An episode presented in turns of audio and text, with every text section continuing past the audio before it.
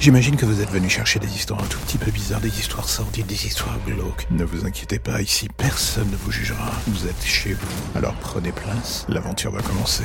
Bienvenue dans l'ombre des légendes.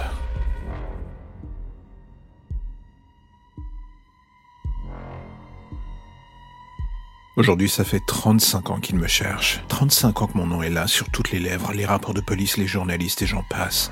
C'est vrai, alors des charges qu'un serial killer en France, c'est plutôt rare. D'habitude, c'est chez les Américains qu'on a tendance à trouver ça. Alors du coup, oui, ça fascine, ça dégoûte. Mais quoi qu'il arrive, l'envie de démasquer qui est le monstre reste. C'est un sentiment presque normal, j'ai envie de dire. Je peux pas leur en vouloir du coup. D'une certaine manière, si j'avais été à leur place, j'aurais presque fait pareil. Le seul hic, c'est que je n'ai jamais été à leur place. Mais parfois je me demande s'il n'aurait pas juste voulu être à la mienne. Vous savez, ça fait 35 ans que je vis dans l'ombre. L'ombre d'un monstre. 35 ans à courir après un fantôme qui était là, sous vos yeux. J'ai été le flic en charge de l'enquête sur la traque de cette pourriture. Vous savez, ce mec qu'on nommait l'évangéliste. D'ailleurs, ce nom, ça m'a toujours fait rire, j'avoue. Surtout quand on connaît l'histoire qui va avec. J'ai créé ce personnage de toutes pièces. Son modus operandi, ses vices, ses envies. Des trompe-l'œil pour cacher les miens. Et moi, en attendant dans l'ombre, j'agissais sans la moindre retenue, sans la moindre crainte. J'enquêtais sur moi-même et sur ce qui me rongeait de l'intérieur. 35 ans à tenter de me soigner d'une manière un peu non conventionnelle. 35 ans d'envie, 35 ans de rechute. Et surtout 35 ans de meurtre. Tellement de meurtres, toujours plus. Pourquoi? Pour assouvir mes envies, les siennes surtout et parfois celles du public. Je me demande vraiment qui est le monstre de l'histoire au final. Moi, mon démon intérieur, ou les fans que j'ai créés dans l'ombre au fil des années. Le monde est un bac à merde. Et moi, je suis le fumier qui rend l'ensemble encore plus putride. Je me complais dans la merde. Et vous, vous prospérez dans la mienne. Je suis un monstre, j'avoue. Et avec le temps, je dois bien avouer, je ne regrette absolument rien. Je ne regrette rien, vous le savez bien. Mais aujourd'hui, c'est malheureusement le jour de tirer le rideau. Quand vous trouverez cette lettre, mon cadavre ne sera pas loin. Et en écrivant ces mots, vous savez ce qui m'amuse le plus? C'est d'imaginer la gueule de toutes ces personnes qui pendant des décennies ont à mes côtés cherché un monstre, un enfoiré qu'ils avaient depuis le départ sous les yeux, pile devant eux. Ironique comme situation, n'est-ce pas? Ça va faire trois semaines que je suis sur ce site de rencontre. Trois semaines que j'échange des messages avec cette fille. Trois semaines que la température monte d'un côté comme de l'autre. Et enfin voilà le message que j'attendais. Celui qui tombe enfin. Une date, un lieu de rendez-vous. Si je regarde encore une fois l'historique de nos messages, que ce soit dans le texte ou les images, il n'y a plus trop de doute sur ce vers quoi on se dirige. Elle est à la fois sexy, ouverte. Elle a pas trop froid aux yeux, elle aime les nouvelles expériences. Et il y a ce je ne sais quoi en elle que je n'arrive pas bien à définir. Cette part de mystère qui m'intrigue. Trois semaines que j'attendais et demain je vais enfin la voir. Et surtout plus si affinité.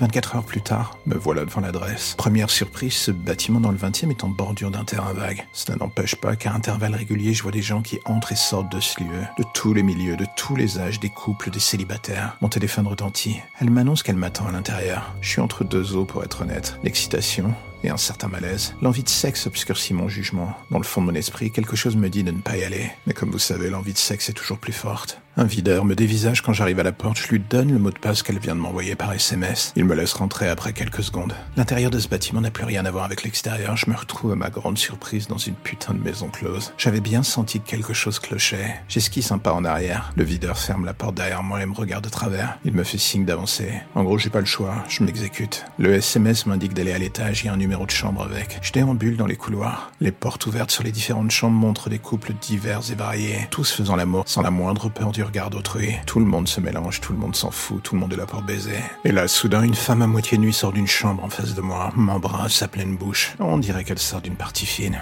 Ce n'est qu'en la voyant partir que je remarque un détail, cette longue cicatrice étrange dans son dos nu. Des scarifications. L'ambiance du building me déplaît de plus en plus. Le sexe règne à tous les niveaux, aussi bien dans les couloirs que dans mon esprit d'ailleurs. Plus je marche et plus j'ai l'impression de m'enfoncer dans un dédale de mes propres perversions. La vérité, c'est que je devrais fuir. Et pourtant, comme un con, je continue, j'arrive devant la chambre 221. La porte est entr'ouverte. J'entre. Et là, je la vois. Elle est là, sur le lit. Elle n'est pas seule. Une autre femme est en train de s'amuser avec elle. D'un geste, elle la repousse, elle lui dit de partir. Elle se lève vers moi. Et là, d'un coup, la réalité détruit la fiction. Elle est là, nue devant moi. Il n'y a plus l'écran entre elle et moi. Elle n'attend pas et entame tout de suite les hostilités. Elle sait que je suis loin d'avoir envie d'opposer une quelconque résistance. Elle en joue, elle le sait, et elle adore être dans le contrôle de la situation. Et là, quelques secondes plus tard, nue sur le lit, je me pose même plus de questions. Elle est là. Je peux admirer chaque centimètre carré de son corps si parfait. Et j'avoue que la vue est imprenable. Et alors qu'elle accélère le rythme et que je fais mon possible pour retenir ce qui doit l'être, l'atmosphère en un instant finit par changer. Un reflet dans le fond de la pièce. Et là, je vois une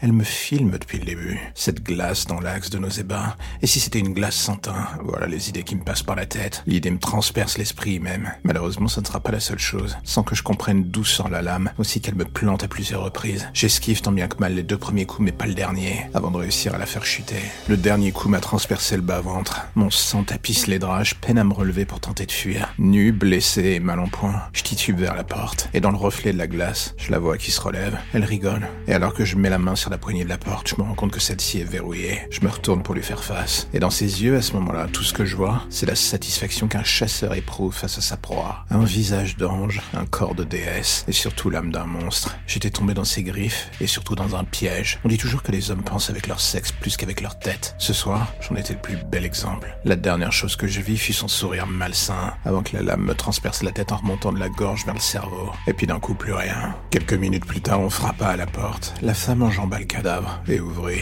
Deux colosses attendaient dans le couloir. En un instant, le corps fut emmené et la chambre passée au peigne fin. Le tout pour faire disparaître les traces de ce qui venait de se passer. Allongée sur le lit, la jeune femme prit une tablette. Elle regardait les données du stream. 10 000 viewers connectés depuis le Darknet. 10 000 pervers qui avaient payé pour assister à une sorte de snuff pervers, dont elle avait orchestré le scénario. En refermant la tablette et en s'allongeant à nouveau sur le lit, elle ne put s'empêcher de se demander à quoi ressemblerait la prochaine proie. Et pourquoi pas une femme cette fois-ci? Il allait juste falloir qu'elle se crée un nouveau Mais cela attendrait demain.